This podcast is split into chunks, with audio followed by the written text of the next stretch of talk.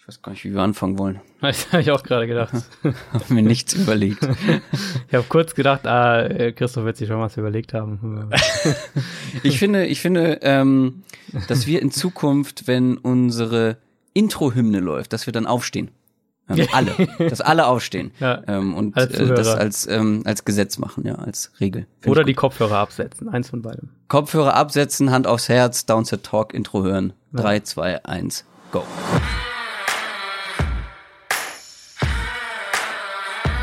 Down, Set, Talk. Der Football-Podcast mit Adrian Franke und Christoph Kröger.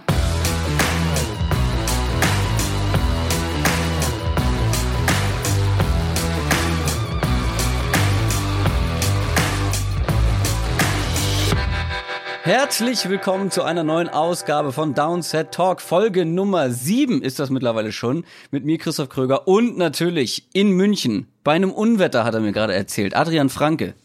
Das ist völlig richtig. Äh, es kommt runter, Regen, Blitz, Donner, alles am Start. Wahnsinn. Äh, hoffentlich bleibt die Internetleitung bestehen. Ja. Hier in Hamburg ist wunder, wunderschönes Wetter. Wunderschön. Gerade noch draußen gewesen. Toll. Richtig schöner lauer Sommerabend. Naja, gut. Äh, wir machen heute in Folge 7 weiter mit unserer kleinen Off-Season-Reihe, in der wir uns mit den einzelnen Divisions intensiver auseinandersetzen und mal so auf die einzelnen Teams gucken und auf die Off-Season-Geschehnisse der einzelnen Teams, was ist in der Free Agency passiert, was ist im Draft passiert und das Ganze analysi analysieren wir so ein bisschen.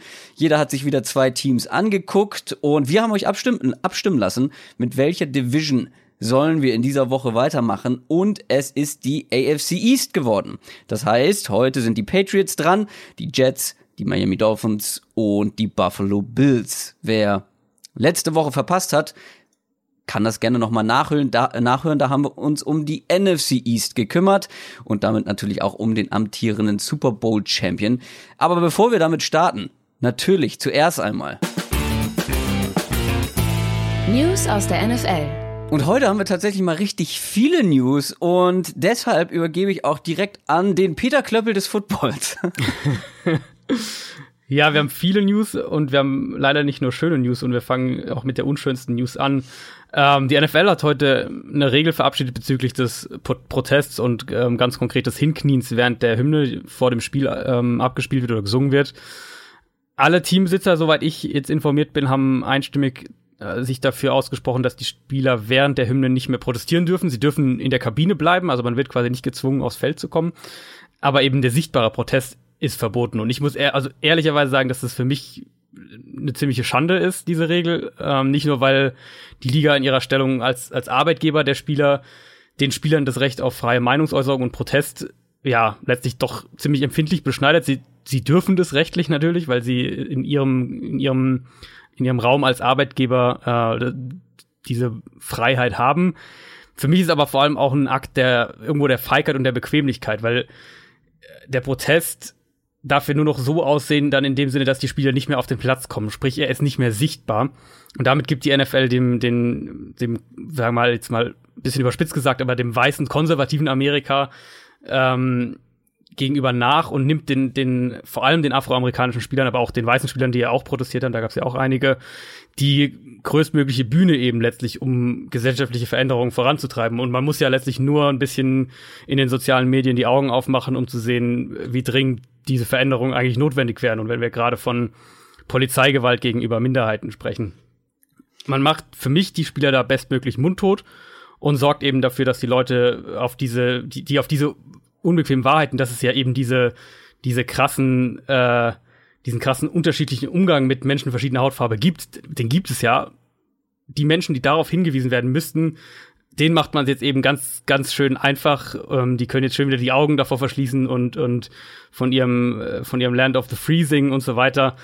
Und für mich ist so ein bisschen auch das nationalistische Denken, dass der auch mit Trump einen wahnsinnigen Auftrieb wieder bekommen hat, dass äh, da jetzt auch wieder so ein bisschen unterstützt wird, aber eben nicht, weil die Liga dahinter steht und die, die Eigentümer haben das heute von Eigentümerseite, heute wurde das auch wieder gesagt, dass jetzt Patriotismus und sowas gar nicht äh, da im Vordergrund steht, sondern die Liga will vor allem, dass eben, dass es wieder nur um Football geht. Also sprich, das ist das, was ich, was ich gemeint habe, das ist eine, äh, eine Bequemlichkeitsentscheidung. Und die Liga hat sich jetzt letztlich dazu oder letztlich entschieden, sie wollen diesen Protest nicht mehr haben. Und ich finde, es ist, äh, es, es nimmt den Spielern, also es sorgt dafür, dass die Spieler die Bühne, die sie haben und die sie meiner Meinung nach auch nutzen sollten, um auf diese Probleme hinzuweisen, ähm, nimmt, die nimmt es den Spielern und es ist eben auch eine bewusste Entscheidung dafür. Also gerade im Vergleich zur NBA, wo ja auch die Spieler stehen müssen, diese Regel aber schon äh, in Kraft war, bevor diese ganze Protestwelle losging. In der NFL war es bisher so, die Spieler sind dazu, ähm, sagen wir mal, erm-, ermutigt oder encouraged, äh, heißt im Original, zu stehen während der Hymne, aber sie müssen nicht und jetzt müssen sie eben. Ich finde, du hast da viele sehr gute Punkte angesprochen und ich werde mich äh, diesbezüglich zurückhalten, ähm, was meine Meinung da angeht, weil sonst müssen wir die Folge wieder auf explicit stellen. ähm, also ich finde es ja. eine absolute Schande und ähm, du hast, ich glaube, eigentlich schon alles dazu gesagt, dass da in Amerika im sportpolitischen Bereich im Moment und auch letzte Saison schon viel falsch läuft, ist off offensichtlich. Und ich bin ich war heute ein bisschen schockiert von den äh, Teambesitzern ähm, und auch ein bisschen enttäuscht, was das angeht, weil da hatten ja viele letztes Jahr den Anschein gemacht, dass sie schon deutlich auf der Seite der Spieler stehen. Und das, wie du ja gesagt hast, einstimmig jetzt das Ganze entschieden wurde, das hat mich wirklich enttäuscht. Und ähm, ja, ich glaube, viel mehr braucht man dazu gar nicht sagen. Ähm, guckt einfach mal bei Twitter äh, wieder so die Meinung. Ähm, sind, außer von, wie du schon sagtest, weißen amerikanischen Patrioten ähm, und den konservativ eingestellten Menschen in Amerika. Also, ja. Ich glaube, ich glaube, da hast du alles zugesagt. Lass uns sportlich weitermachen dann am ehesten. Ähm, sportlich, aber es ist auf jeden Fall wichtig, äh, ich, ja, ich denke, es ist auf jeden Fall wichtig, dass die Leute das auch, dass sie sich nochmal bewusst sind und ähm, das auch gerade im Hinterkopf behalten, wenn dann die Saison losgeht. Ich könnte mir vorstellen, dass wir in der Preseason vielleicht noch den ein oder anderen Protest irgendwie sehen, aber letztlich ist es ja dann auch ähm, sehr, sehr willkürlich, wie quasi die Strafen ausfallen, weil jedes Team darf einen quasi einen eigenen Strafenkatalog erarbeiten, was den Umgang mit Verstößen gegen diese Regel angeht. Also die Spieler werden nicht automatisch von der Liga dann mit hier, wer kniet, bekommt 10.000 Dollar Strafe oder sowas, sondern es gibt dann von jedem Team eigene Regeln. Und wenn wir da an einige der Owner denken, äh, dann können wir uns, glaube ich, alle vorstellen, dass das dann auch ziemlich drastische Strafen sein könnten. Ich glaube, da ist wirklich noch nicht das letzte Wort gesprochen. Ja. Ich glaube, da kommt noch was. Und ja, gut, wenn die Teambesitzer Donald Trump so weit in den Allerwertesten kriechen müssen. Na gut, von mir aus. Ich find's äh, nicht so doll. Aber ähm, wie, lass uns lass uns wieder zu sportlichen Sachen kommen, aber nicht zu weniger unschönen Sachen. Ja, Einer leider un leider unschönen Sache. Genau, geht's gerade äh, geht's gerade unschön weiter und zwar vor allem für Chargers-Fans, die ja sowieso sagen wir mal nicht vom Glück verfolgt waren die letzten Jahre. Ähm, und jetzt haben wir vor, ich glaube gest gestern war es im Training, der Chargers hat sich Hunter Henry, der Tight End, das Kreuzband gerissen.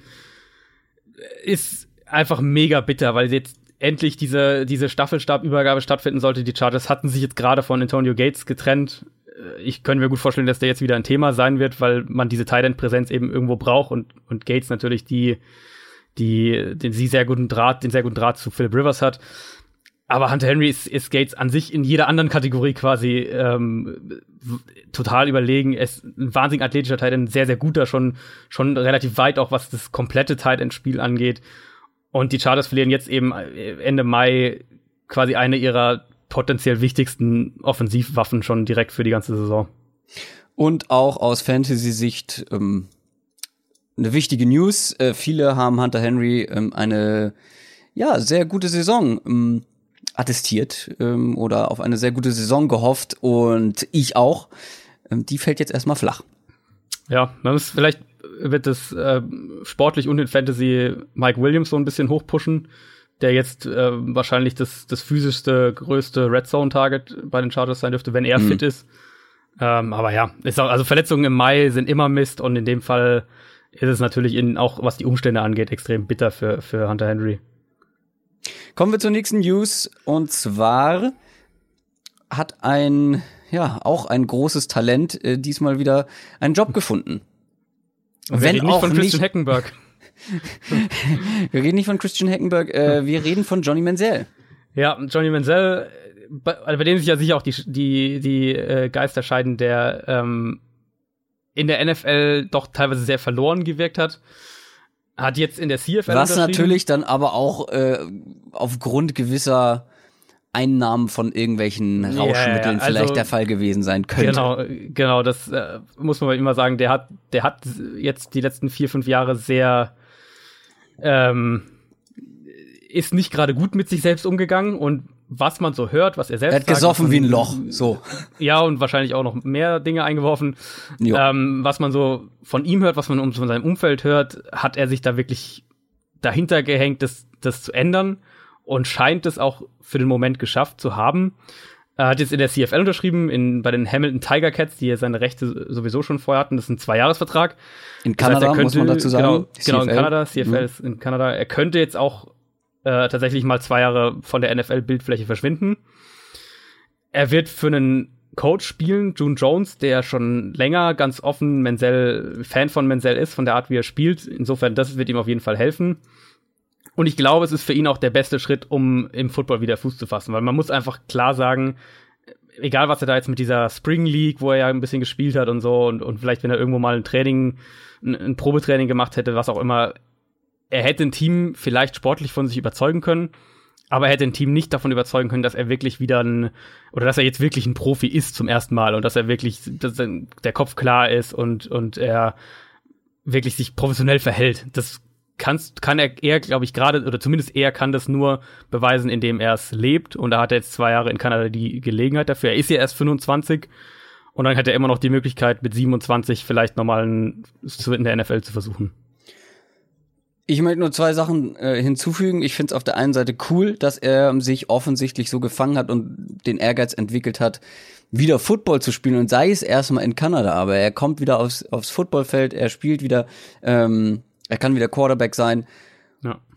Und zum anderen finde ich es auch ein bisschen übertrieben, wie viel Aufmerksamkeit ihm geschenkt wird. Gut, wir tun es jetzt ja. auch hier im Rahmen des Podcasts, aber einfach, ähm, weil er halt auch ein, ein, ja, eine, eine Figur der NFL der letzten Jahre irgendwie dann doch war, auch abseits des Feldes, aber trotzdem, ja, er muss erstmal zeigen, was er wirklich kann. Ich meine, im College, ähm, oder beziehungsweise, wie du schon gesagt hast, in der NFL hat er das nie wirklich gezeigt und ich glaube, da sollten wir alle mal ein bisschen die Füße stillhalten und jetzt erstmal abwarten, wie er sich da schlägt und ob er dann vielleicht wieder in die NFL irgendwann mal zurückkommt. Ja, genau, ganz genau. Und vor, also vor allem, es kann auch wirklich gut sein, einfach die Art, wie er spielt, äh, was, wie, wie er körperlich auch einfach ist, dass er ähm, einfach niemals ein NFL-Quarterback sein wird. Das, das, das ist durchaus ähm, eine denkbare Variante. Und dann kann es auch sehr gut sein, dass er vielleicht in Kanada, wo das Spiel ja auch ein bisschen anders ist, wo der Pass viel, noch viel dominanter ist, ähm, wo Quarterbacks häufiger auch von in, in Menzels Statur ähm, Erfolg haben und auch in der Vergangenheit Erfolg hatten. Kann sein, dass er da ein super Corner, äh, ein super Quarterback wird und da Erfolge hat, aber es vielleicht dann letztlich auch nie in der NFL schafft. Das ist durchaus auch ein Szenario, was ich mir vorstellen könnte. Johnny Manziels ehemaliges Team in der NFL hat auch die ein oder andere News diese Woche geliefert. Ja, die Cleveland Browns, auf die wir, glaube ich, alle gespannt sind. Ähm, du hast sie ja gerade als, als äh, zweitbestes Team der Division äh, deklariert, wie ich gesehen habe. Darüber musst du natürlich auch noch sprechen, aber. das machen wir, wenn wir zu der Division kommen. ähm, die Cleveland Browns sind das diesjährige Hard Knocks Team. Äh, für alle, die Hard Knocks nicht kennen, ist die Dokumentation in fünf Teilen, wenn ich mich nicht irre, immer vor der Saison, bei der ein Team quasi in der Saisonvorbereitung und der Preseason begleitet wird wahnsinnig spannend, gibt extrem viele Einblicke hinter die Kulissen, ähm, wie Spieler entlassen werden, auch wie, wie so ein Team letztlich entsteht, wie so ein Team zusammenkommt, wie, wie so Spieler, wie die Spieler überhaupt ticken.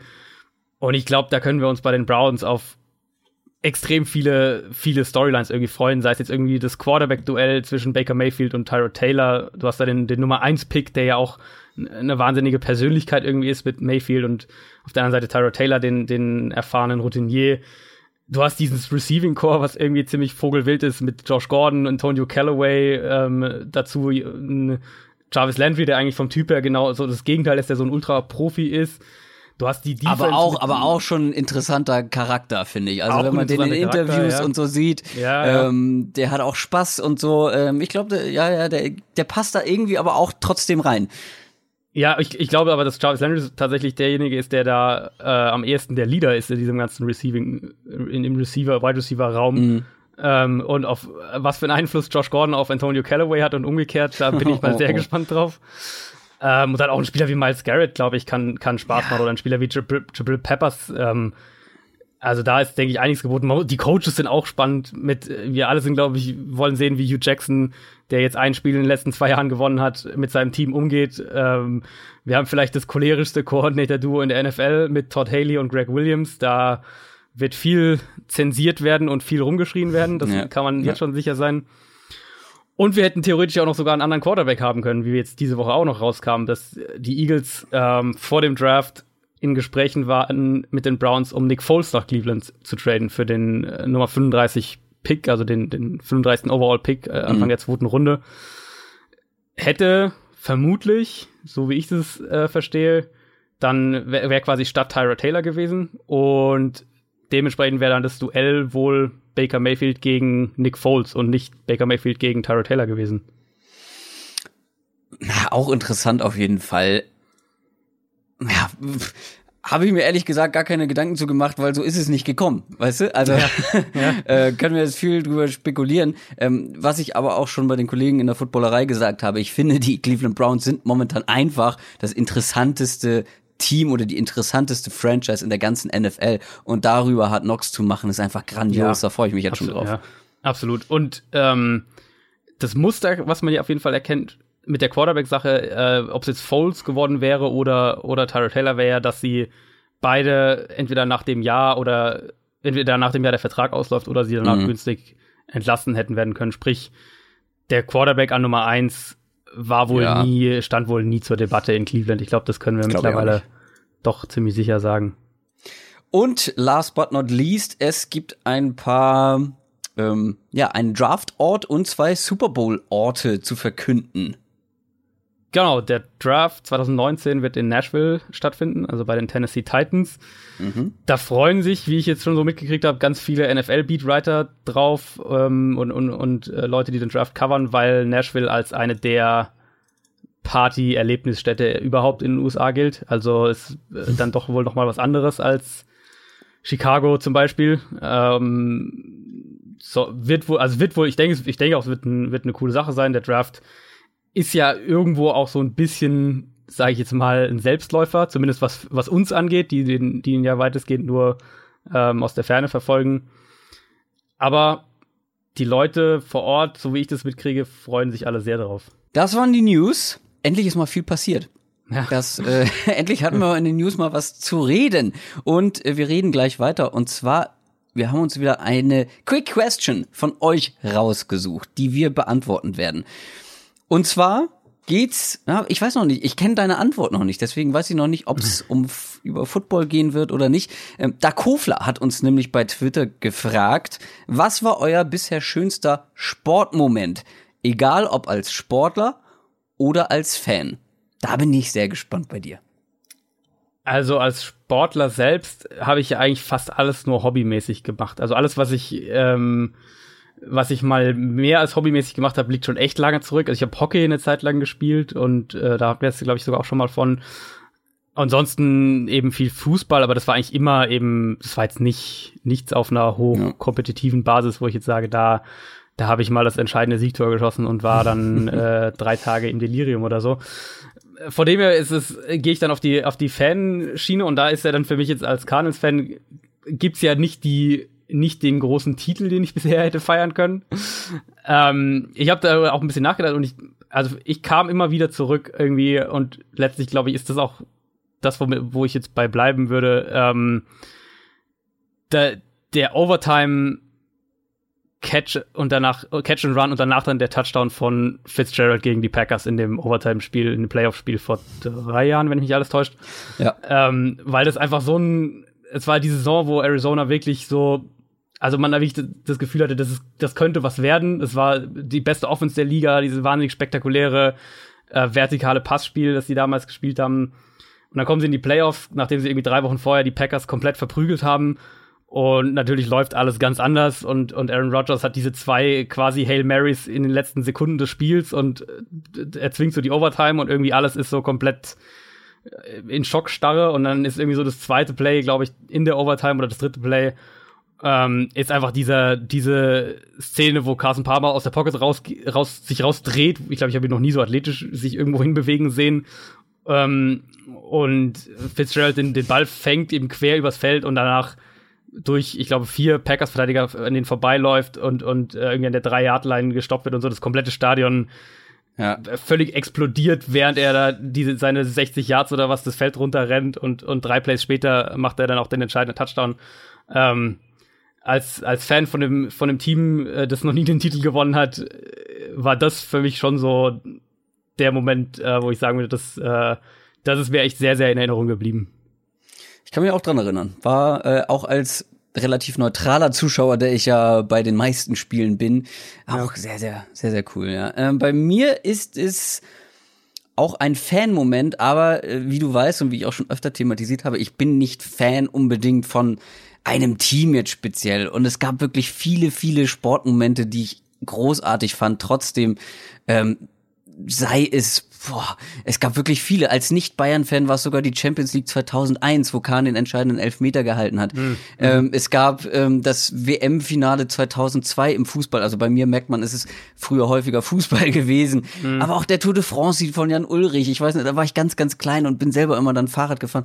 Äh, das, also es gibt so viele, worüber ich reden könnte. Aber der größte Moment wirklich war für mich äh, wieder Fußball, WM 2014 äh, mhm. äh, den Weltmeistertitel für Deutschland. Ich habe, seit ich klein bin, habe ich jedes Turnier auf den Titel gehofft. So, ich war bei einem am, am Leben, die EM, wann war das? 96.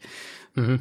Ähm, habe ich aber, da war ich sechs, ähm, nee, nicht mal, da war ich fünf, da habe ich mich noch nicht so ja. wahnsinnig doll für Fußball interessiert. WM-Finale 2014, ich musste moderieren bei Radio Hamburg, das Finale. Es war eine meiner ersten richtigen Sendungen Sie ging oh, okay. sieben Stunden komplett unvorbereitet, weil wie willst du dich auf ein Fußballspiel vorbereiten? Ähm, also, wo du immer zwischendurch moderieren musst. Zum Glück ja. hatte ich einen Fußballexperten an der Seite. Und dann in der Verlängerung und dann dieses Tor von Götze. Ich weiß, das alles wie, wie im Traum, weil du bist so im Tunnel wegen dieser Sendung musst dich so auf andere Dinge konzentrieren als jetzt dieses Fußballspiel und dann musst du aber trotzdem die Emotionen mit rüberbringen. Und ich weiß noch, ich bin danach direkt in Urlaub geflogen in die Türkei. Also ich habe gar nicht geschlafen, musste aber irgendwie trotzdem zwei Stunden dann noch im Sender sitzen und und ich saß, glaube ich, wie konsterniert auf so einem mhm. Stuhl da in der Redaktion und weiß nicht, das war wirklich, ähm, ich habe mich so sehr gefreut, aber erst im Nachhinein, weil ich das in dem Moment gar nicht so genießen konnte. Und ich habe da wirklich schon seitdem ich ein kleiner Bengel bin, drauf gewartet und dann sind die wirklich Weltmeister gewonnen, dann auch noch auf die Art und Weise und das werde ich, glaube ich, nie vergessen. Ja. Also das war ein ganz, ganz besonderer Abend und da habe ich wirklich noch lange, lange danach die Tage äh, drüber, drüber nachdenken müssen, äh, was da jetzt da in diesen sieben Stunden Sendung passiert ist. Also das war wirklich, äh, das ist, glaube ich, mein größter Sportmoment bisher. Ja, erinnere ich mich auch noch dran. Ich, also ich weiß auch noch, wie ich es auch geschaut habe. Es war für mich äh, leider so ein bisschen schon ähm, zu der Zeit, wo ich immer weniger Fußball geschaut habe, aber die WM habe ich natürlich schon noch irgendwie geschaut. Ähm, und für mich war es vor allem so, weil ich eben die Karriere von den von Lahm und Schweinsteiger und den allen ähm, mhm.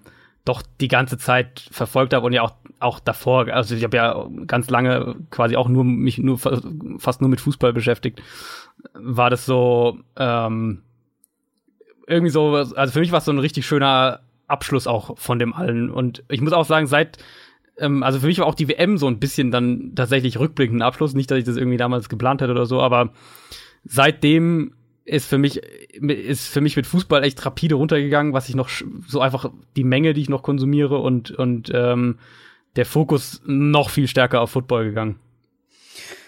Ich bin nach wie vor großer Fußballfan, aber Football hat tatsächlich auch bei mir danach ähm, Fußball überholt. Aber wir sind ja ein Football-Podcast ja. und deswegen wollen wir natürlich ab jetzt auch wieder über Football reden tun das auch, aber bevor wir zur AFC East kommen, natürlich nochmal der Hinweis, falls ihr jetzt denkt, oh, ich habe auch eine Frage an die beiden. Überhaupt kein Problem. Folgt uns einfach auf sämtlichen Social Media Kanälen.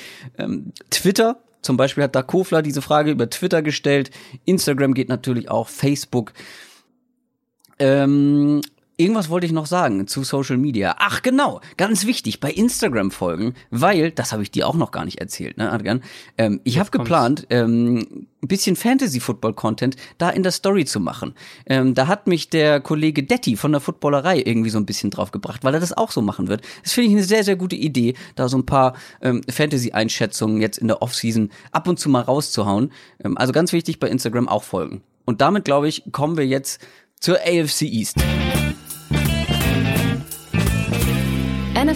Preview. Wir haben uns jeder wieder zwei Teams vorgenommen. Und ich kann für meinen Teil sagen, es sind wirklich beides sehr interessante Teams. Ich glaube, mhm. bei dir wird es kaum anders sein. Ist irgendwie ja. eine interessante Division. Wir fangen wieder in umgekehrter Reihenfolge zum Standing der letzten Saison an. Und äh, damit fange ich an. Mit den New York Jets. Die sind nämlich letzter äh, geworden. In der AFC East hatten einen Rekord von fünf Siegen und elf Niederlagen. Obwohl die Saison eigentlich ganz passabel gestartet ist, ähm, man war besser zumindest als die meisten das erwartet haben. Aber am Ende war dann doch irgendwie der Wurm drin. Ähm, und in dieser Offseason gab es bisher wirklich ein paar signifikante Moves und vor allem hat sich generell relativ viel getan. Vor allem in der Offense. Wir teilen das wieder so ein bisschen auf in Offense und Defense. Ich fange jetzt mal mit der Offense an. Die Jets haben äh, mit dem bald 39 Jahre alten Josh McCown nach einem wirklich überraschend starken Jahr von ihm verlängert. Dann hat man sich Teddy Bridgewater, der vorher bei den Vikings war, geholt. Der hatte ja eine schwere Knieverletzung, hat deswegen letzte Saison ich glaube, er wurde einmal eingewechselt, hat eine Interception geworfen, ne? Irgendwie sowas war doch doch. Ja, ja, so irgendwie war das. Ich glaube, es, war, er hat, es war nur, er hat nur zwei Pässe oder so dann geworfen und ähm, ja, ja. danach war und er wurde ja dann auch, er war ja dann auch in den Playoffs. Ähm, also war ja quasi Sam Bradford wieder der Backup hinter Case Keenum. Da war dann schon so, ah, okay, wieso haben sie jetzt, sie haben der Bridgewater jetzt mal ein Spiel machen lassen, aber eigentlich, wenn es drauf ankommt, dann scheint doch Bradford ja. die zweite Wahl zu sein. Und dann hat man sich im Draft an Position 3, ihr werdet es alle mitbekommen haben, Quarterback Sam Darnold geholt. Also, die Quarterback-Situation ist bei den Jets wirklich, glaube ich, das Thema generell. Ich habe gestern meine Notizen gemacht und gestern hatten sie noch vier Quarterbacks. Heute ist das nicht mehr ja. so, denn sie haben den vierten Quarterback Christian Hackenberg zu den Raiders getradet. Das haben wir extra bei den News rausgelassen, weil wir es jetzt nochmal thematisieren werden. Äh, Christian Hackenberg ist irgendwie eine interessante Personalie, hast du gesagt. Ja, weil er dieses klassische, oder er verkörpert viel von dem, ähm, was, glaube ich, auch die Diskussion um Josh Allen befeuert hat. Nicht, dass es jetzt, dass ich jetzt sage, Josh Allen wird so ein kompletter Bast sein und, und äh, völlig Versagen der NFL, aber es war viel so dieses Hackenberg hat doch irgendwie den Körper und den Arm und er sieht doch aus wie ein Quarterback, also muss man doch aus ihm auch einen Quarterback formen können, denken, was in der NFL immer noch, äh, ja, ziemlich verbreitet ist und was, wo wir, glaube ich, so langsam so ein, so ein bisschen Aufbrechen dieser Kruste erleben, äh, wenn wir jetzt sehen, dass ein Baker Mayfield an eins gedraftet wurde, dass ein Lamar Jackson in der ersten Runde gedraftet wurde. Aber Christian Hackenberg war damals, ähm, ich, ich weiß gar nicht mehr genau, wo ich ihn hatte. Ich glaube, ich hatte ihn irgendwie so in der fünften Runde eingeordnet vor dem Draft. Wurde dann von den Jets wirklich, ja, komplett überraschend in der zweiten Runde gedraftet und hat unterm Strich nicht einen Snap für die Jets gespielt. Also dieses ganze dieses ganze Hackenberg-Experiment ist in New York quasi zu Ende gegangen, ohne dass wir einen wirklichen Hackenberg-Pass in der Spielsituation erlebt haben. Wow. Was natürlich vogelwild ist. Also ein Zweitrunden-Pick, der nie spielt und der dann auch noch ein Quarterback ist für ein Team, das seit Jahren einen Quarterback sucht, wo man denken würde, die werfen den zumindest mal rein, um ihm irgendwie in der, also die hatten ja genügend Gelegenheiten, wo die Jets schlecht waren und und also, äh, es jetzt nicht wichtig war, ob sie jetzt die letzten drei Spiele der Saison noch gewinnen oder wie auch immer. Ähm, da kann man den ja einfach mal reinwerfen und einfach Einfach um zu gucken, was man hat, bevor man ihn jetzt also für einen Siebtrunden-Pick, einen Conditional Siebtrunden-Pick äh, wegtradet. Also der muss ja im Training so wahnsinnig schlecht gewesen sein. Also das kann, also ja, wie du schon sagst, den muss man doch mal testen, den muss man doch mal reinbringen. Hat der, also der, was hat er denn im Training gemacht? Mit dem falschen Arm, mit dem Fuß geworfen oder mit Augen zu oder? Und, und, selbst dann musst du ihn ja, dann muss man ja sagen, warum war er so lange im Team? Der wurde, wenn ich mich, wenn ich richtig bin, 2016 gedraftet dann warum war der denn ja. bis 2018 im Team? Also und dann testest du ihn nicht einmal. So schlecht, genau, entweder er ist so schlecht und du und du äh, sagst, sorry, hier Fehler gemacht, wir wir ähm, entlassen ihn, Oder du testest ihn, aber ihn jetzt quasi zu traden und dann stellt sich Todd Bowles hin und sagt, äh, sie bereuen da nichts mit der ganzen Hackenberg-Sache. Das ist darüber, ja, Ja, kann man gut. eigentlich auch nur den Kopf schütteln. Ähm, Hagenberg hin oder her, die Quarterback-Situation ist, glaube ich, trotzdem nach wie vor das Spannendste bei den Jets, weil, gehen wir mal durch, Ja. Stand jetzt ist McCown der Starting Quarterback, Sam Darnold soll der Franchise-Quarterback für die Zukunft werden. Und mit Bridgewater hat man aber einen geholt, der schon gezeigt hat, dass er in der NFL bestehen kann, hat sich dann, wie gesagt, ganz schwer verletzt. Und er ist irgendwie so die Wildcard in dem Ganzen. Ich Ja, weiß noch nicht so richtig, schwer, was ja. sie, was sie mit ihm wollen. Es ist Ja. ein sehr günstiger Einjahresvertrag, also sehr franchise-freundlich, dieser Vertrag. Mhm. Wenn er zeigt, dass er noch was drauf hat, könnte man ihn vielleicht sogar noch vorher traden. Das ist jetzt durch Hackenberg irgendwie ein bisschen, ja, ich habe mir gedacht, dann behält man Hackenberg vielleicht als dritten und tradet Bridgewater, wenn er irgendwie in den Preseason Games zeigt, dass er es kann. Ja, und wenn nicht, dann lässt man den wahrscheinlich so als dritten Quarterback jetzt mitlaufen und dann läuft der Vertrag halt aus und dann ist er weg. Ähm, Sam Darnold soll zumindest langsam an die NFL geführt werden, was durchaus Sinn macht, ist ja auch noch relativ jung, könnte aber schon relativ schnell starten, machen wir uns nichts vor. Mm, Also man hat McCown, der wirklich eine gute Saison gespielt hat, ist aber auch ein Quarterback, der nicht gerade der verletzungsunanfälligste Typ ist in der NFL. Und wenn McCown sich jetzt zum Beispiel verletzt oder sagen wir mal, die Jets legen einen schlechten Saisonstart mit McCown hin, dann wird man Donald, glaube ich, schon relativ früh in die Starting-Rolle schmeißen. Ähm, trotzdem, Ja, ja. Die Frage ist ja, was sie dann mit Bridgewater machen, ne? Also wenn sie dann sagen, wir wollen wirklich, Donald soll nicht spielen im ersten Jahr, was meiner Meinung nach gut wäre, weil äh, wir Ja. hatten es in den Draft-Episoden angesprochen, diese, diese Turnover-Probleme, die kamen nicht von ungefähr. Also ich glaube, und er ist ja auch wirklich ebenfalls noch sehr, sehr jung. Das würde ihm auf jeden Fall gut tun, wenn man sagt, unser Ziel ist es, dass Sam Darnold 2018 nicht einen Snap in der Regular Season spielt, dann meiner Meinung nach behältst du Teddy Bridgewater auch. Ich denke, dass das andere Szenario, was du auch gerade so ein bisschen angedeutet hast, wahrscheinlicher ist, dass, dass man Bridgewater ähm, nach und nach mehr ins Training einbaut, dass er in der Preseason auf seine Snaps kommt. Da wird Darnold sicher auch auf seine Snaps kommen.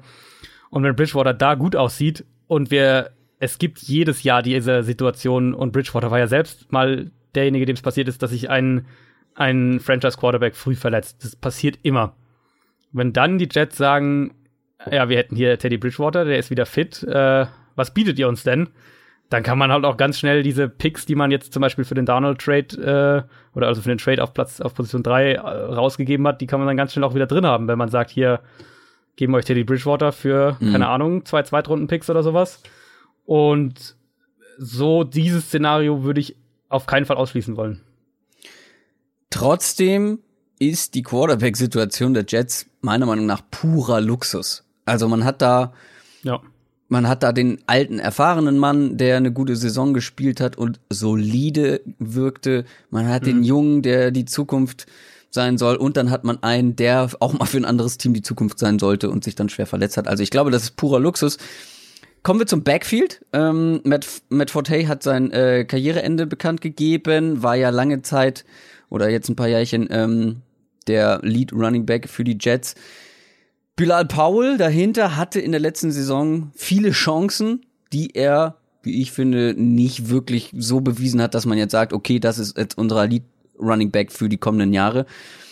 Deswegen hat man sich Isaiah Crowell von den Browns geholt, nach einer wirklich nicht besonders gelungenen Saison, die er da äh, abgeliefert hat. Und genauso würde ich auch Thomas Rawls sehen.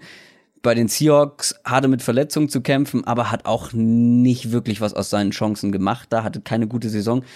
Da äh, erhofft man sich jetzt offensichtlich, dass das irgendwie Ausrutscher waren, zumindest bei einem von den beiden, und sie zu alter Stärke zurückfinden. Ist aber völlig offen, wer da letztendlich starten wird und wer da welche Rolle übernehmen könnte. Mm, Trotzdem, ähm, das sind jetzt, lass mich mal durchzählen, Bilal Paul, Isaiah Crowell, Thomas Rawls ähm, und dann haben sie noch ein, zwei andere. Äh, also die haben genug Running Backs und vielleicht finden sie da irgendwie einen. So ein bisschen wie bei den Quarterbacks. Irgendwer wird schon richten. Äh, dann in der Offense ist auf jeden Fall noch in der Offseason zu erwähnen, Center Spencer Long, den man von den Redskins geholt hat, ist auf jeden Fall eine Verbesserung für die O-Line. Was ich aber so ein bisschen, ja, skeptisch ähm, sehe, ist der Abgang von, von Titan Austin Zefarian Jenkins. Der ist nämlich weg und das war ein ganz wichtiger Mann in dieser Offense, der jetzt auch nicht jedes Spiel letzte Saison gemacht hat, aber wenn er gespielt hat, war er einfach ein wichtiges Ziel für McCown und war auch ziemlich zuverlässig. Und den hat man, wie ich finde, nicht adäquat ersetzt. Also man hat zwar Walford, Clive Walford von den Raiders geholt und noch in der vierten Runde einen Tight End gedraftet, aber pff, ich weiß nicht, ob sie das auffangen können. Ich weiß nicht, ob du das anders siehst, aber Austin Safarian Jenkins war echt ein zuverlässiger Mann. Ja, der wird den auf jeden Fall äh, wehtun im Thailand. Also Titans sehe ich jetzt bei den Jets auch so gar niemanden, der da ja. irgendwie einen Unterschied ausmacht oder wo man sagt, das ist einer, der irgendwie auf dem Level wäre, was, was Safarian Jenkins haben kann. Mhm. Auf der anderen Seite, was man den Jets wieder zugutehalten muss, sie haben, äh, wenn sie, also neben dem Quarterback, in der Quarterback-Situation ist auch das Wide Receiver Core extrem spannend. Also wenn wir da sehen, dass sie ja sich unter anderem zum Beispiel einen Terrell Pryor geholt haben, äh, letztes ja. Jahr äh, Spieler wie Darius Stewart und Chad Hansen gedraftet haben. Sie haben äh, so jemand wie Lucky Whitehead ist da auch noch im Roster, haben wahrscheinlich die meisten irgendwie vergessen, dass der da ist. Ähm, und du hast eine, theoretisch schon mal ein, eine starke, ein starkes Starter-Trio quasi mit Jermaine Curse, Robbie Anderson und Quincy Enunwa. Ah, da würde ich dir ja übrigens, da würde ich dir übrigens widersprechen, wenn du stark sagst. Echt? Ja, ich bin sehr skeptisch, was dieses, was dieses Receiver-Trio angeht. Robbie Anderson hatte ein überdurchschnittlich gutes Jahr. Da finde ich, muss er erstmal beweisen, dass er wirklich so gut ist. German Curse, okay. Der wurde so ein bisschen ins kalte Wasser da bei den Jets geschmissen und Terrell Pryor hatte ein gutes und ein katastrophales Jahr. Also ich weiß nicht, also ich bin da auch skeptisch generell, inklusive Tight Position, ähm, ASJ verloren, dann diese drei Receiver. Puh. Ja gut, vielleicht muss man eher sagen, ähm, sehr, sehr viel Potenzial. Also für mich ist Enunwa ja. der Nummer 1 Receiver in dem Receiving Core. Ah, den gibt's ja auch noch, stimmt, genau. Genau, der, der wäre für mich ehrlich gesagt die Nummer 1. Ich glaube, dass ja, das Jermaine Curse ähm, eine klassische Nummer 2 eigentlich ist und ich denke, dass er das auch sein wird. Und Robbie Anderson ist dann, kann dann entweder dein Slot-Receiver sein, kann, wie auch, also ich weiß ja nicht genau, wie die Jets es dann ähm, mit der neuen Offense planen. Und dann hast du so ein bisschen ähm, Devin Smith als, als Robbie Anderson quasi Ersatz, in Anführungszeichen. Terrell Pryor wäre dann so der, der Enunwa-Ersatz und so hast du so, also die Jets sind für mich sehr, sehr tief aufgestellt und sie haben mhm. viele Spieler, die, glaube ich, diese ihre Rolle quasi sehr gut ausfüllen könnten. Könnten, Betonung auf könnten. Also es ist, du hast schon recht, es ist jetzt nicht äh, nicht das Receiving Core der Falcons, wo du weißt, die werden gut ja. sein, aber es ist, glaube ja. ich, eins, wo man das gut sein könnte. Generell sehr viel Tiefe in der Offense, ne? Also ja. bei den Running Backs, bei den Außer Quarterbacks, außer an der Line vielleicht, aber auch bei den Wide Receivers ähm, ist sehr viel Tiefe da. Kommen wir zur Defense. Ja, auf der anderen Seite des Balls hat man sich auch punktuell verstärkt, speziell in der Secondary, da hat man Tremaine Johnson geholt, vorher bei den Rams gewesen. Der soll jetzt wohl die klare Nummer eins in Sachen Cornerbacks bei den Jets werden. Und dann hat man mit Morris Claiborne verlängert. Mm, es war definitiv ein Upgrade irgendwie nötig bei den Jets in der Secondary. Und viele sagen jetzt, Johnson ist dieses Upgrade. Hatte jetzt, wenn mich nicht alles täuscht, bei den Rams ein relativ gutes Jahr. Äh, dann hat man einen Linebacker geholt, Mary Davis. Da konnte man beziehungsweise nee, mit Demario Davis konnte man sich nicht einigen. So, ähm, der wollte zu viel Kohle, der hatte nämlich eine ziemlich gute Saison. Dafür hat man sich aber Avery Williamson von den Titans geholt. Der hatte auch kein schlechtes Jahr, war dann aber jetzt günstiger als Demario Davis.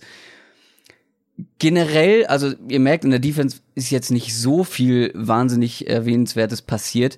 Unterm Strich, ihr habt es eben schon gemerkt, bin ich, was die Jets angeht, ein bisschen skeptisch, aber auch noch nicht so ganz sicher, wie ich das Ganze einschätzen soll. Ich glaube, das wird noch sehr so ein Übergangsjahr, ne? Also alles steht jetzt irgendwie im Zeichen.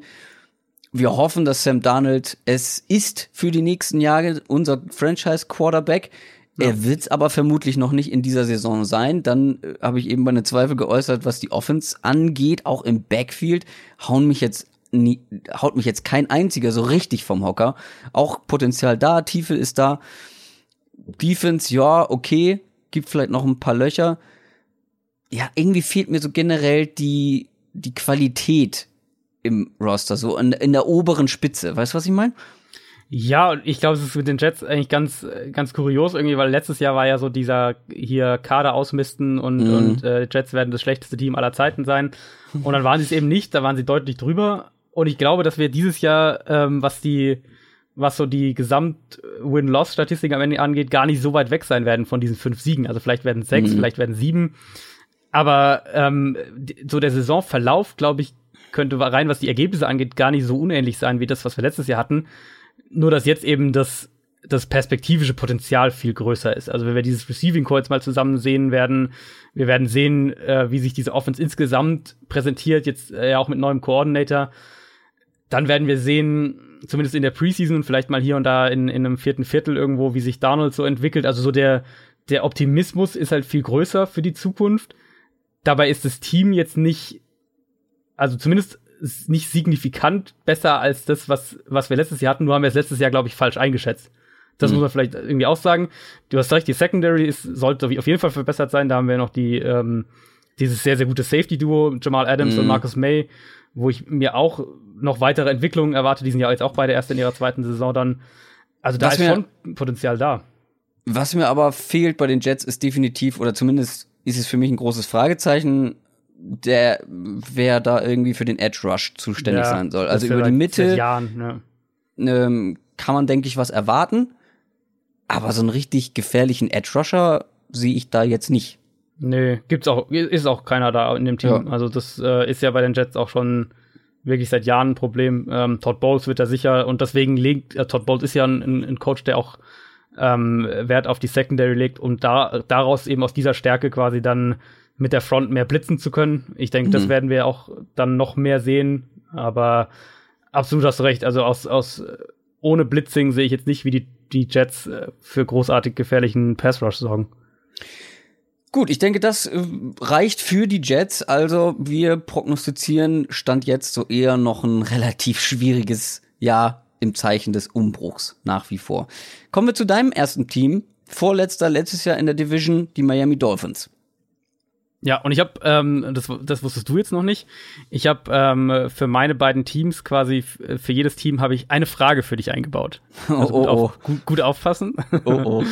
ähm, ich finde bei Miami, also Adam Gase, der Head Coach der Dolphins, äh, wurde vor, in ein paar Wochen, vor ein paar Wochen in einem Podcast gefragt, was dann so die Identität seines Teams wäre, also was sein Team so ausmacht, was er so sagen würde. Das, war aber nicht dieser die, die Downset Talk Podcast, oder? dieser wahnsinnig Vielleicht, neue äh, deutsche. Na, egal. äh, ich ich habe tatsächlich Adam Gates mal zufällig gesehen, als ich oder was zufällig gesehen. Ich habe zufällig mit ihm gesprochen, als ich ähm, letztes Jahr beim beim London Game war, also beruflich. Und die Medien-Availability ist da echt immer schwierig. Also man mhm. muss da echt immer ein bisschen kämpfen und, und Einzelinterviews kriegst du sowieso nicht. Und dann hatten die halt da ihr öffentliches Training, das eine, das sie gemacht haben. Und danach eben Pressekonferenz und so weiter. Und nach der Pressekonferenz quasi ist er rausgegangen. Und ich bin ihm zufällig auf dem Gang über den Weg gelaufen und ähm, hatte dann die Chance, quasi drei Minuten exklusiv mit ihm zu sprechen. War total nett, hat, hat alle meine Fragen beantwortet und ähm, ich hatte ein Exklusivinterview. Oh, stark. Nächstes Mal so, holst du das Mikro gehen. aus und dann äh, haben wir den hier zu Gast im Podcast. Geil. Ja. Also, er wurde jedenfalls gefragt, was die Identität seines Teams wäre. Und er hatte nicht wirklich eine Antwort parat. Und es war auch, äh, ja, ja, also wirklich. Und es war nicht so, dass er da irgendwie jetzt versuchte, da rumzudrucksen oder gesagt hätte, ja, wir versuchen das Beste zu machen, was fürs Team, bla, bla, bla. Nee, also er war da echt, ist er offen damit auch umgegangen. Ähm, mhm. er, er hat so drüber gesprochen, was für einen Umbruch die jetzt in den letzten Jahren immer hatten. Quarterback-Verletzung natürlich von Ryan Tannehill. Dass er nicht so wirklich das umsetzen konnte, was, was in seinem, was, was er sich eigentlich vornimmt. Das hat man total gemerkt, in dem, wie er diese Frage beantwortet hat. Und man hat es letztes Jahr ganz krass gesehen. Die Offense war eine Mischung aus ängstlich auf der einen Seite, total limitiert auf der anderen Seite. Einmal äh, war es durch Teile der Offensive Line, dann aber auch das Quarterback-Play mit Jay Cutler und jetzt kommt die Frage an dich. Jetzt kommt die Frage an dich. Ja. Was würdest du sagen, ist Miamis Offense-Philosophie? Wofür steht die Offense oder wofür steht Adam Gaze für dich, seit er in Miami ist?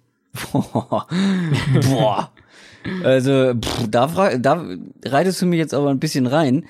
Ähm, was ist die Offense-Philosophie? Oh gut, keine, du, keine Ahnung. Ich guck hier gerade auf den Roster. Ja. Also es ich ist, weiß, genau, es, ist genau die Antwort, die ich, die ich ehrlich gesagt erwartet habe, weil ich, weil es mir teilweise auch so geht. Ganz ehrlich. Also, ja, wenn ich also, mich mit den Dolphins befasse, ähm, ist es für mich ein Team, was sich jedes Jahr irgendwie so ein bisschen verändert und mal so sehr, sehr, sehr, sehr streaky ist. Also die haben mal gute Phasen innerhalb einer Saison. Aber meistens ist es auch viel Zufall, dann funktioniert Aber- halt mal das Run-Game gerade, ähm, Ja, aber, man aber weiß nicht so genau, was übergreifend da, Ja. da steht. Guck mal, wenn ich jetzt mir den Roster vom letzten Jahr angeguckt hätte und auch mir überlegt hätte, was waren so die wichtigen Figuren in der Offense, Ja, ploppen bei mir sofort Jay Ajayi und Jarvis Landry auf. genau. So, Jarvis Landry kriegt das jeden genau. zweiten geworfenen Ball und äh, Jay Ajayi gut hat irgendwie seine Ups und Downs, aber dann halt auch mal Spiele mit 200 äh, Rushing Yards irgendwie. Ähm, ja gut, aber die sind beide weg. So, und jetzt, genau. Ist- jetzt erzähl mir, was, Jetzt was, komm ich. was kommt jetzt? Genau, nee, das ist ganz genau der Punkt. Und das war auch das, was ich jetzt, ähm, was mir die, jetzt die letzten Jahre schon aufgefallen ist, aber jetzt, als ich jetzt konkret vorbereitet habe für, die, für den Podcast heute, ist es mir wieder ganz krass aufgefallen, dass ich eigentlich, wenn ich jetzt mal wirklich in die Tiefe gehen will, wirklich Probleme damit habe, Miami eine irgendeine Philosophie zuzuordnen. Und dann bin ich so ein bisschen anders angegangen. Also die wichtigste Personalie ist natürlich Ryan Tannehill, das ist ganz klar, der ist, ähm, ich glaube, dass es auch ein bisschen in Vergessenheit geraten ist, wie stark der eigentlich in den letzten Spielen Ja. vor seiner Verletzung war. Der war ja nämlich wirklich gut War echt gut, ja. und genau und scheint sich da auch mit Adam Gase immer wohler zu fühlen. Ähm, die Dolphins haben investiert in ihre Interior Offensive Line. Sie haben Josh Sitten geholt. Äh, sie haben sich via Trade Daniel Kilgore geholt, also ein Center und ein Guard, die beide direkt starten werden. Das wird Tannehill natürlich helfen, ganz klar. Gerade Sitten ist einer der besten Pass-Protecting Guards in der NFL über die letzten Jahre gewesen. Da äh, werden, wird Tannehill zumindest mal häufiger aufrecht bleiben. Und dann bin ich es von der anderen Seite angegangen und habe gesagt, okay, was ist denn Adam Gases Grund, Grundphilosophie, was ist so sein Grundscheme? Und dann, das passt dann eigentlich auch doch wieder so ein bisschen zu dem, was wir in Miami sehen. Nämlich seinem Gases Scheme liegt keine klare Philosophie zugrunde, kann man so sagen. Also er ist jetzt nicht zum Beispiel, was man sagt, er ist ein West Coast äh, Offense Coach, ist da irgendwie drin geprägt. Er oder er ist jemand, der in, in, in der Perkins Offense geprägt ist, die die Patriots spielen, oder er hat da irgendwie so seine klaren Wurzeln. Er ist mehr ein Coach, der auf bestimmte Matchups und, und verschiedene Konzepte setzt und sich seine Offense so aus den verschiedenen Bereichen, sage ich jetzt mal, zusammenbaut. Also das werden gerade in Miami jetzt ähm, Run-Pass-Options, ähm, sind sehr Fokus auf effiziente Route-Kombinationen auch, um eben äh, Matchups für sich auszunutzen. Dazu gehört definitiv äh, viel Pre-Snap-Motion, was, ähm, was wir in Miami jetzt auch wieder mehr sehen werden, glaube ich. Und dazu gehört auch sowas wie ein intensives äh, Play-Action-Game, Bootleg-Play-Action-Game, also um die Athletik von deinem Quarterback zu nutzen. Und viele von diesen Sachen passen schon mal sehr gut zu Tannehill. Und deswegen glaube ich, dass wir auch, dass das kein Zufall war, dass Tannehill sich immer wohler gefühlt hat in der Offense. Mhm. Als dann Ajay weg war letzte Saison, hat Adam Gase äh, mehr und mehr ein, ein Two-Man-Backfield installiert. Also wir haben mehr äh, Snaps mit zwei Running Backs im Backfield auch gesehen. Damals äh, Damian Williams und Kenyon Drake. Also zwei sehr explosive Backs, schnelle Backs, die, die gute Receiver auch sind. Mhm. Damian Williams ist inzwischen weg, genau wie Jarvis Landry und ähm, ja auch Mike Pouncey, der Center, der entlassen wurde. Allerdings haben die Dolphins ja Kellen Balazs ged- äh, gedraftet, der neben Drake, denke ich, diese Rolle sehr gut umsetzen kann, den ich auch als ähm, einen sehr, sehr spannenden so Mid-Round-Pick vor dem Draft schon gesehen hatte und der, der glaube ich, in einer sehr guten Situation ist. Äh, Miami hat zwar auch Frank Gore geholt, den erwarte ich aber eher so in dieser Warum? Ich weiß nicht, warum du lachst. also ich glaube, dass er tatsächlich ein paar Touchdowns zustande bringen wird, aber ich denke, er ist eher dieser Short Yardage Back in Miami dann, weil ich, ich also ich erwarte von Kenyon Drake eine sehr, sehr gute Saison. Ah, ich habe mir gerade wieder irgendwie, ich habe mir gerade wieder Frank Gore mit dem Krückstock vorgestellt, wie er da in die Endzone. Ach, egal. Ich, nee. Wie alt ist er? Ich guck mal eben, wie alt er ist. 34, 35, ich weiß nicht genau. Ähm, ich glaube 34. 35. Ah, Seit dem 14. Mai. Alles Gute nachträglich. Ja, ja gut, knapp daneben. Ja. Ähm, und dann, 30.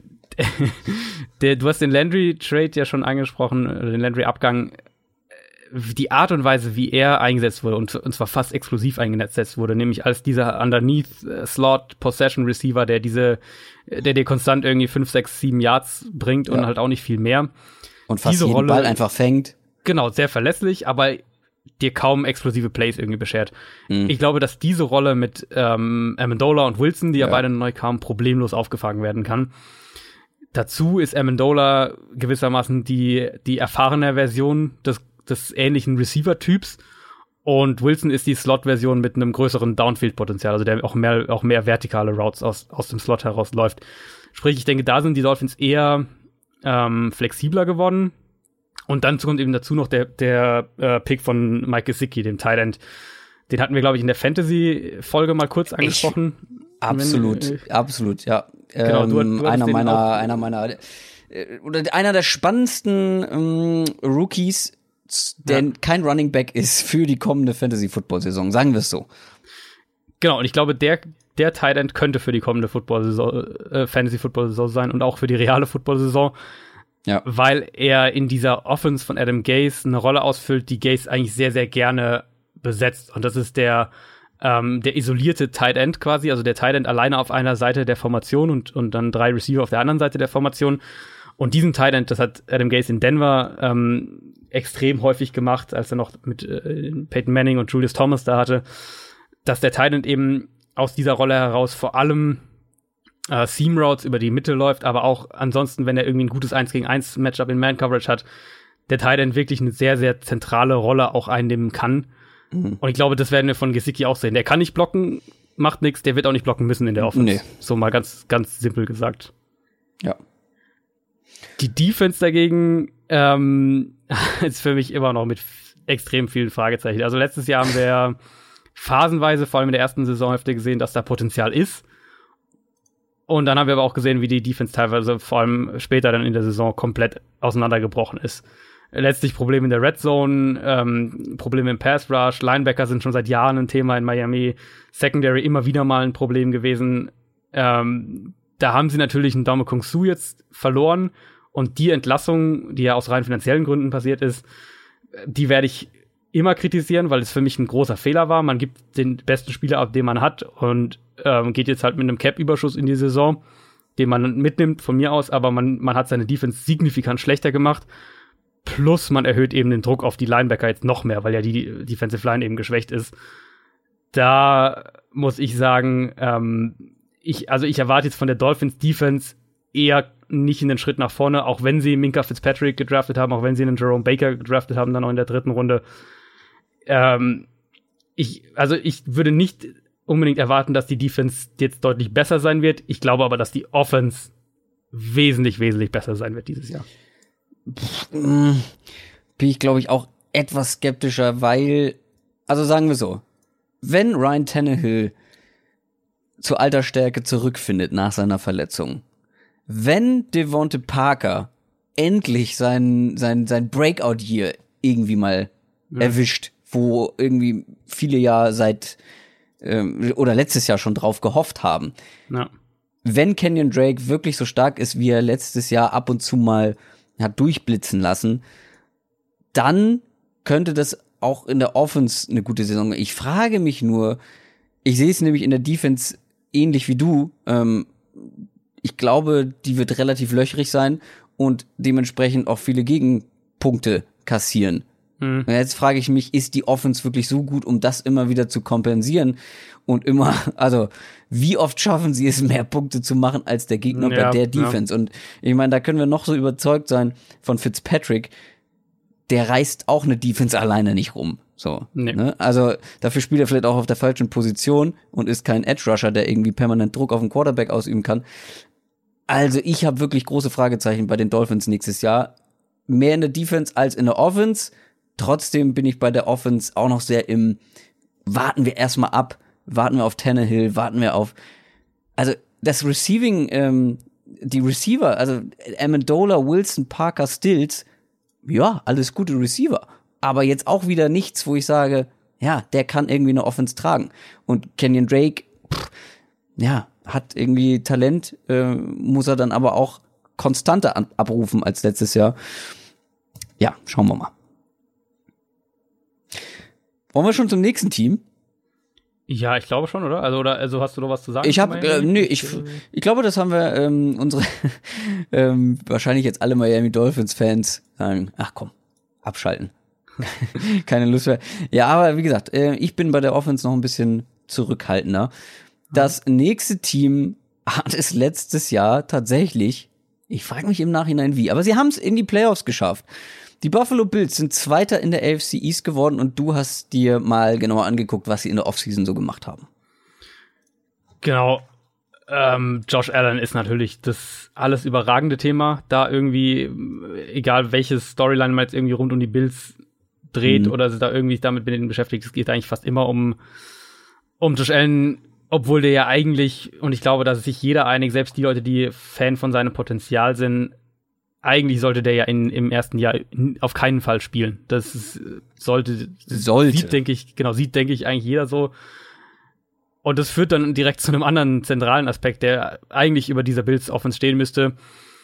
Buffalo's Offensive ist brutal dezimiert im Vergleich zum letzten Jahr. Ähm, das fängt auf der Quarterback-Position an, wo du ja, äh, wo du ja AJ McCarron quasi Tyra Taylor ersetzt, was schon mal ein massives Downgrade ist.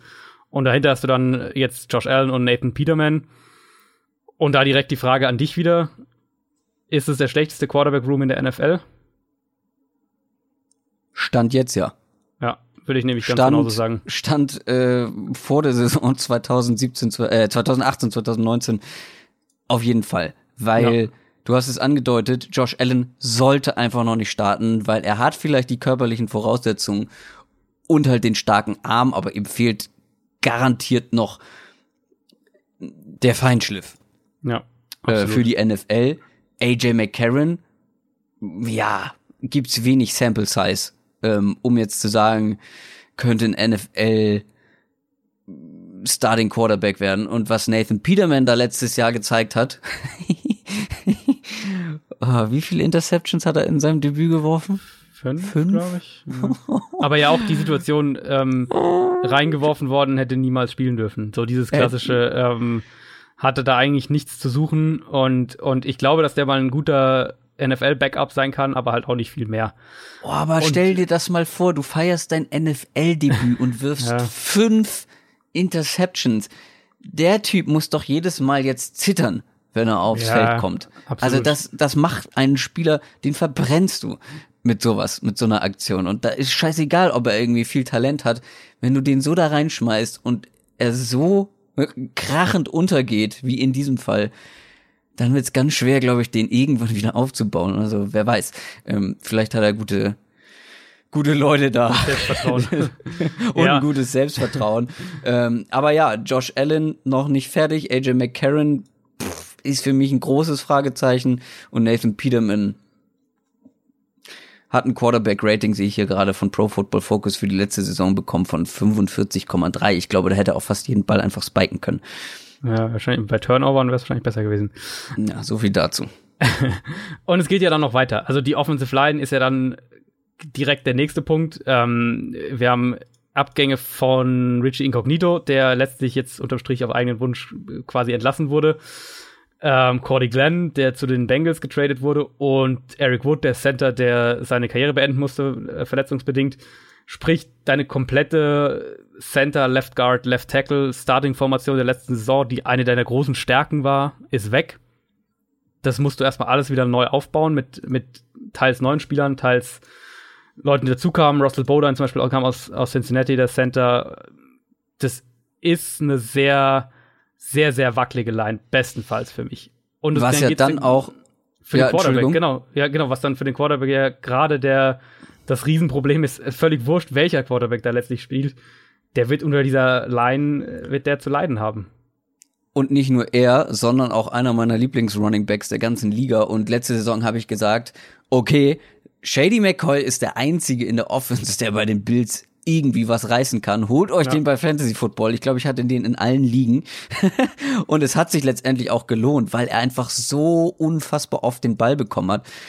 Trotzdem, erstens, er wird nicht jünger und zweitens, durch dieses Downgrade jetzt der O-Line ja. plus diese schwierige Quarterback-Situation, Shady McCoy wird ein ganz schwieriges Jahr hinter dieser O-Line und mit diesem Quarterback in dieser kompletten Offense haben.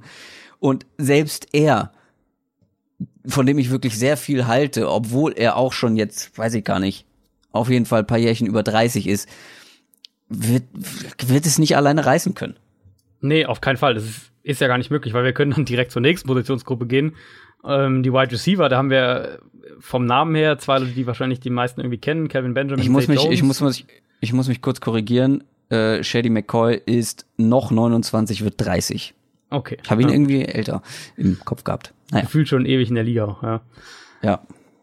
Ähm, das ist jetzt auch ein Receiving Core, das für mich mit massiven Fragezeichen daherkommt. Also Zay Jones, letztes Jahr der Zweitrunden-Pick der Bills, ähm, ist noch völlig offen, wie der in der NFL sich letztlich schlagen wird. Da kann man eigentlich noch nicht viel sagen. Und Kevin Benjamin ist halt, ähm, ja, ich glaube, wir wissen mittlerweile, was Kevin Benjamin ist. Er ist ein großer Possession-Receiver, der, der dir auch deine Downfield-Pässe fängt, aber der ist keiner, der mit seinen mit seinen agilen Routes oder, oder mit seiner Explosivität irgendwie punktet. Nee. Sprich, der, der ist ein guter Receiver, aber der wird nicht dein Team tragen.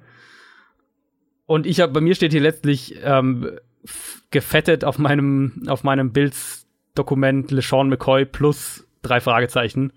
Und genauso ist, ist, kann man diese Bills Offense im Moment mehr oder weniger zusammenfassen. Und das macht es auch wahnsinnig schwer, irgendwas offensiv da zu prognostizieren. Ähm, ja. Außer, dass wir, glaube ich, vorhersagen können, dass Allen irgendwann in dieser Saison zum Einsatz kommen wird, weil, ähm, weil, ja, AJ McCarron hinter der Line und, und unter den Voraussetzungen, glaube ich, nicht 16 Spiele leistungsmäßig als Starter übersteht, dann führt es wieder so zu dem Punkt, was kann man eigentlich da vorhersagen? Ähm, sie haben ja einen neuen Offensive Coordinator, Brian DeBoll aus dem College geholt. Der spielt ähm, eine Version der, der Erhard Perkins Offense, die ja auch die Patriots eben äh, als Basis ihrer Offense haben. Ähm, das heißt vor allem Option Routes, das heißt äh, das ganze Feld lesen für den Quarterback. Das heißt, dass die Spielzüge in äh, Route-Kombinationen unterteilt werden, sprich eine Vielfalt dazu gewonnen wird, was, ähm, äh, was gleiche Route-Konzepte aus verschiedenen Formationen heraus angeht. Und er hat im College auch den Quarterback als Runner eingesetzt. Also das ist was, was sicher gerade nur Josh Allen zugutekommen könnte. Ähm, der Head Coach Sean McDermott hat schon durchblicken lassen, dass Matchups generell eine größere Rolle spielen werden und dass die Offense äh, multidimensionaler werden soll ich denke, da werden wir auch wirklich einige Veränderungen sehen. Das klingt erstmal alles schön und gut und, und vom Scheme her denke ich, dass das auch gerade einem jungen Quarterback helfen kann, wenn er erstmal das Playbook verstanden hat, was in dem Fall nicht leicht ist. Aber die Frage muss eben wirklich sein, was ist mit dieser Offensive Line, was ist mit diesem Receiving Core, was ist mit diesem Quarterback Room für 2018 realistisch möglich? Und ich glaube, das wird einfach nicht viel sein.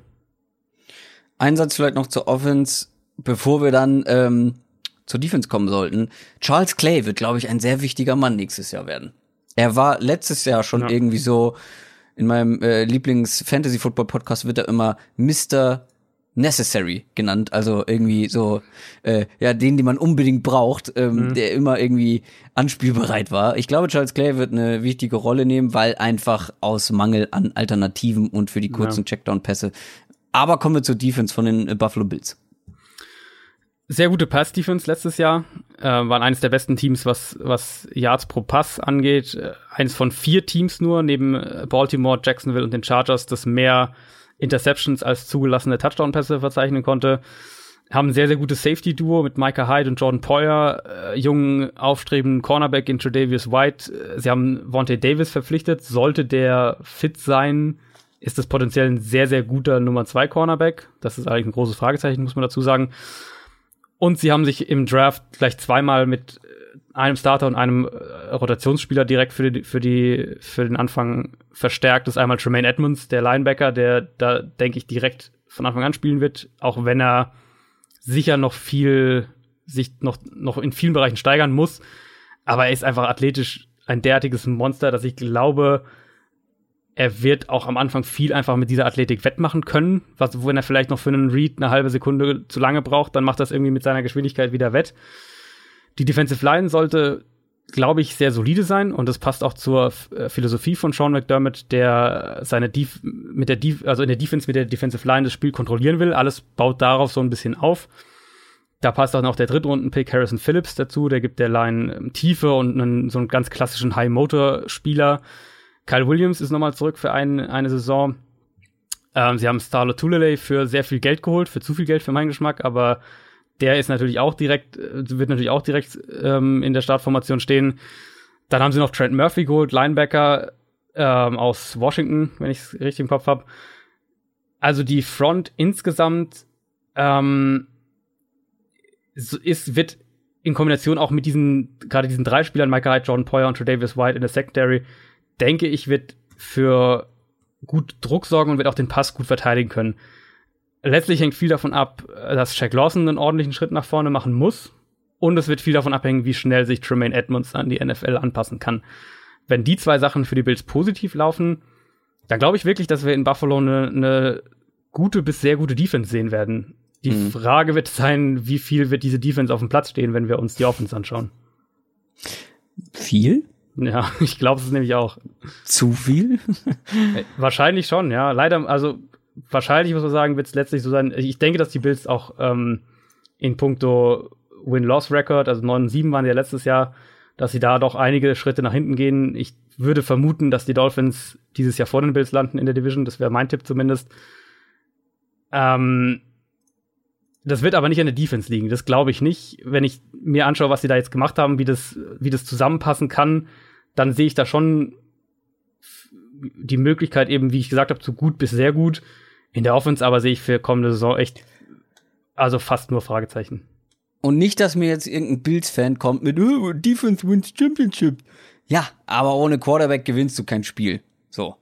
ähm, aber trotzdem, also ja, äh, wir sehen beide große Löcher und Fragezeichen in der Offense. Ja. Starke Defense könnten wir erwarten.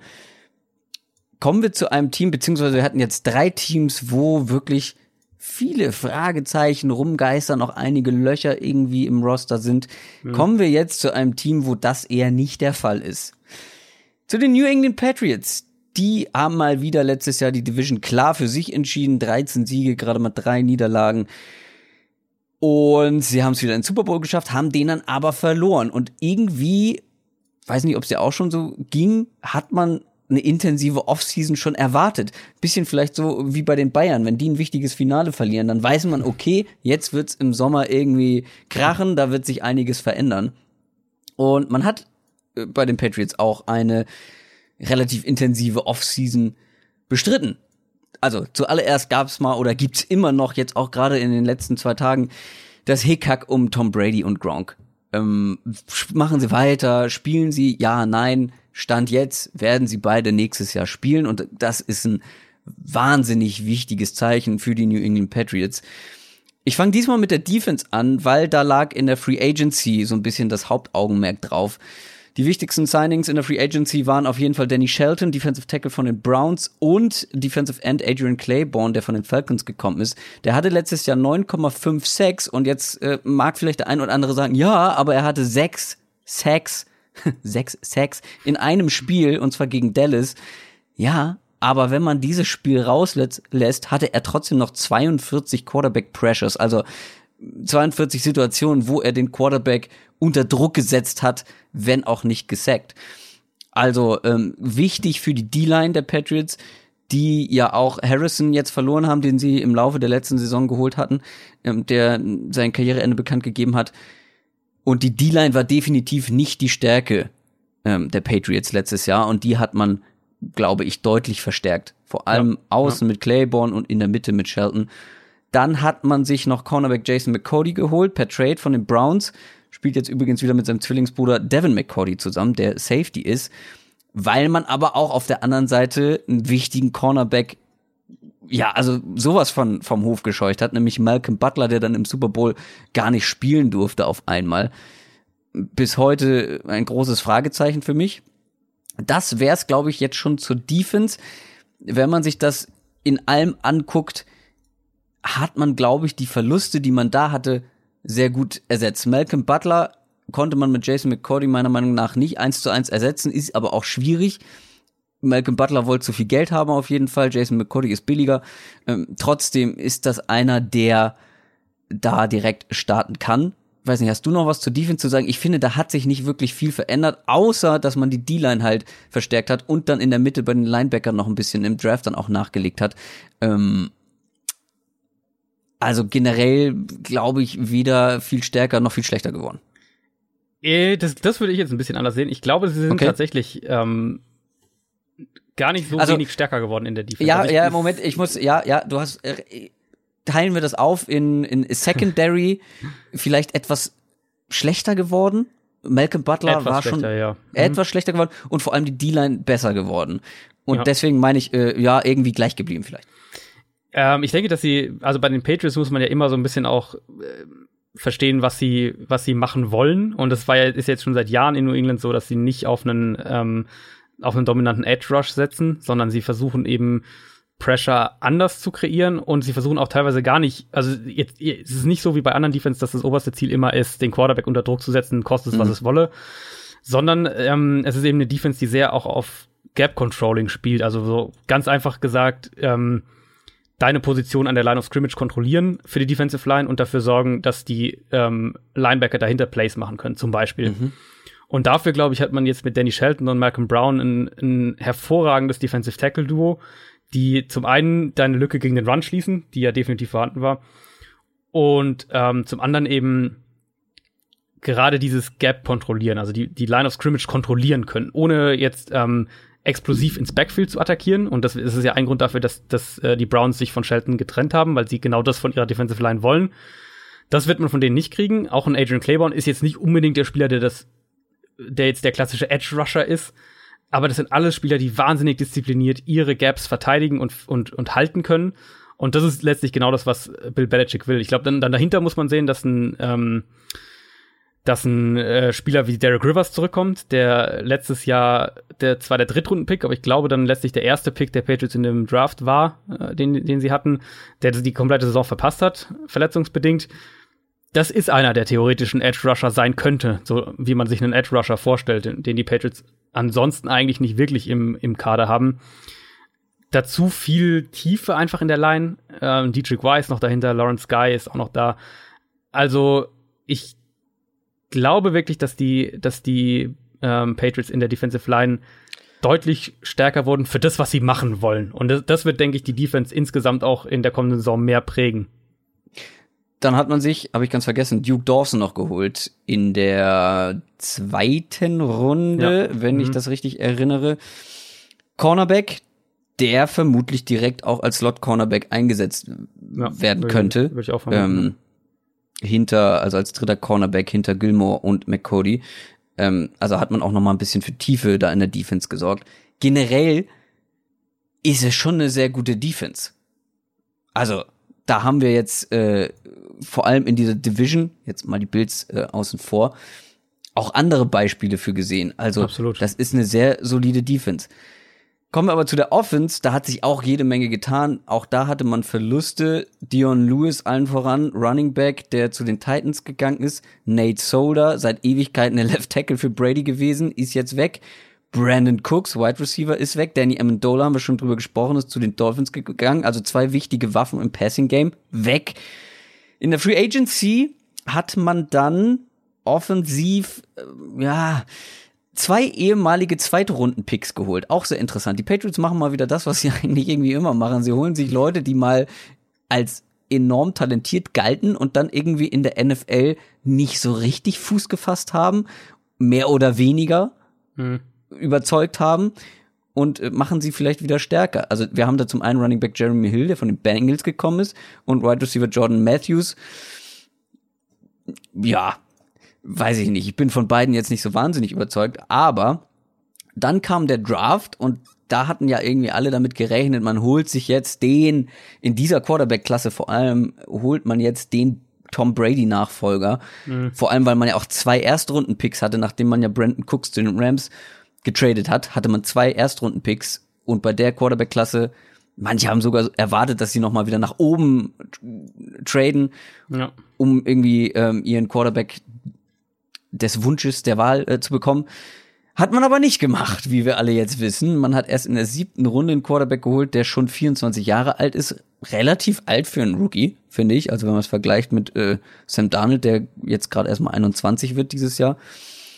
Stattdessen hat man in der ersten Runde zwei Zimmerkollegen aus Georgia gedraftet. O-Liner Isaiah Wynn, den man als Tackle wohl einsetzt und scheinbar hofft, dass er Nate Solder ersetzen kann.